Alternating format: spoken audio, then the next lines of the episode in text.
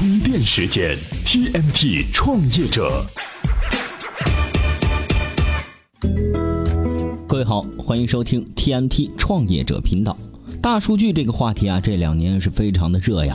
电商网站用大数据能够给你推荐可能感兴趣的产品，微博、知乎用大数据能够给你推荐可能感兴趣的阅读内容。这些类型的大数据一般被他们当成宝贝，是不对外公开的。但我们今天的主角气象大数据却是大众资源，相对更容易获取一点。更大的好处是，它不用创业者自己去积累数据。虽然大家都吐槽过某电视台晚间七点半的天气预报，但是经过我国气象工作者的不懈努力，现在的气象大数据准确程度相当高了。它也跟不少 OTO 行业有相当密切的联系，例如打车软件、外卖、婚庆服务等等。那这些企业在分析了气象大数据后，能够提高业务营收吗？咨询之后，我们接着聊。每日必知。微信支付向境外开放，是不是连刷卡都不用了呢？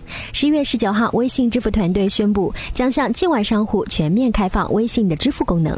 全面开放后，用户无需兑换外币，只要在结账时扫描微信二维码，就可以直接用人民币支付，系统将会自动用外币和境外商家结算。照这个下滑速度，明年这个时候，微软的智能手机可能就不存在了。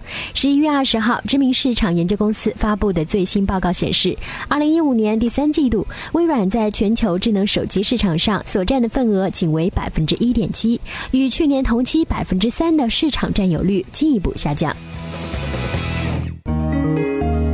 这里是 TMT 创业者频道。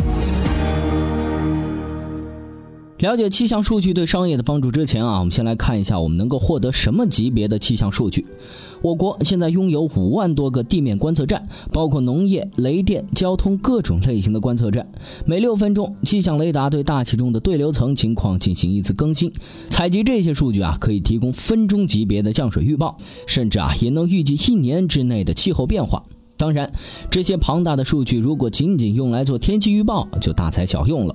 那气象数据能够指导销售情况吗？我们来举几个例子。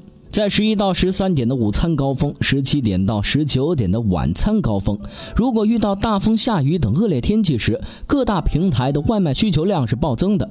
这个时候，就算买家提前订餐了，餐馆的速度也跟得上。而如果外送人员没有马上补充的话，一切也还是白搭，速度该慢还是慢。但是现在已经有了外卖平台接入了气象服务，能够根据气象变化弹性的调整送餐人员的人数，以及向用户额外的收取费用。还有一个现象是，在天气不好的情况下，打车的需求会特别的高。同时，恶劣天气的影响下，不少乘客愿意多给一部分费用，或者愿意和别人共同乘坐一辆车。如果可以很精确地提供分钟级别的天气预报，让司机、乘客以及服务平台提前知道何时何地会下雨，那么给司机的补贴政策、乘客提前约车的需求、打车平台都能更快地制定出相应的政策。其实，在不少地方，行业鼻祖优步很早就根据天气情况来调整价格了。充电语录。关于融资，一份好的 BP 必不可少。但投资人想要了解创业者 BP 内容，你真有写进去吗？关于 BP，辉景创投投资总监焦文艳有着自己的想法。很多的时候，我们会去更多的关心你的团队是什么样的一个情况。那你现在，呃，已经能够说做出来一些什么东西？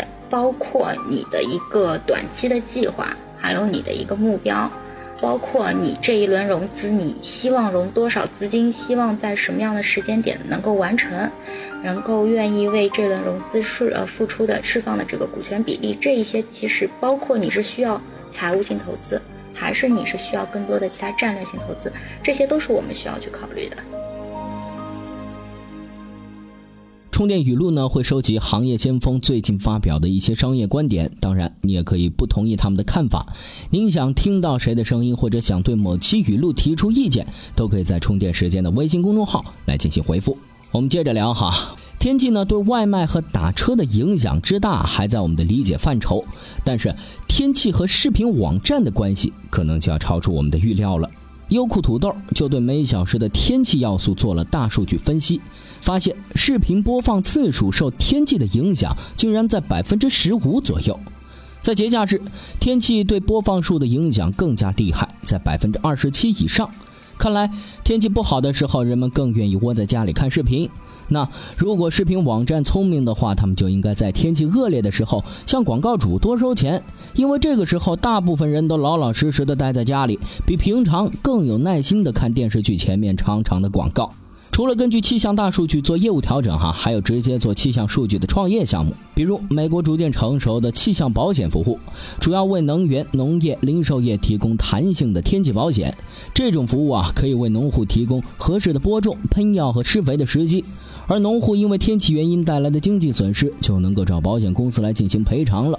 还有婚庆行业的保险，结婚啊，自然都选在良辰吉日，但是良辰吉日的天气可不会因为什么人为因素而改变。有保险公司啊，就为结婚的人提供降雨保险产品，客户可以指定日期和城市，一旦气象局监测到那天的指标满足了降水的条件，就会立即通知保险公司来进行赔付。好了，今天的干货分享呢就是这样，接下来来看看今天的关键词。今日关键词。充电时间，今日关键词：薪酬。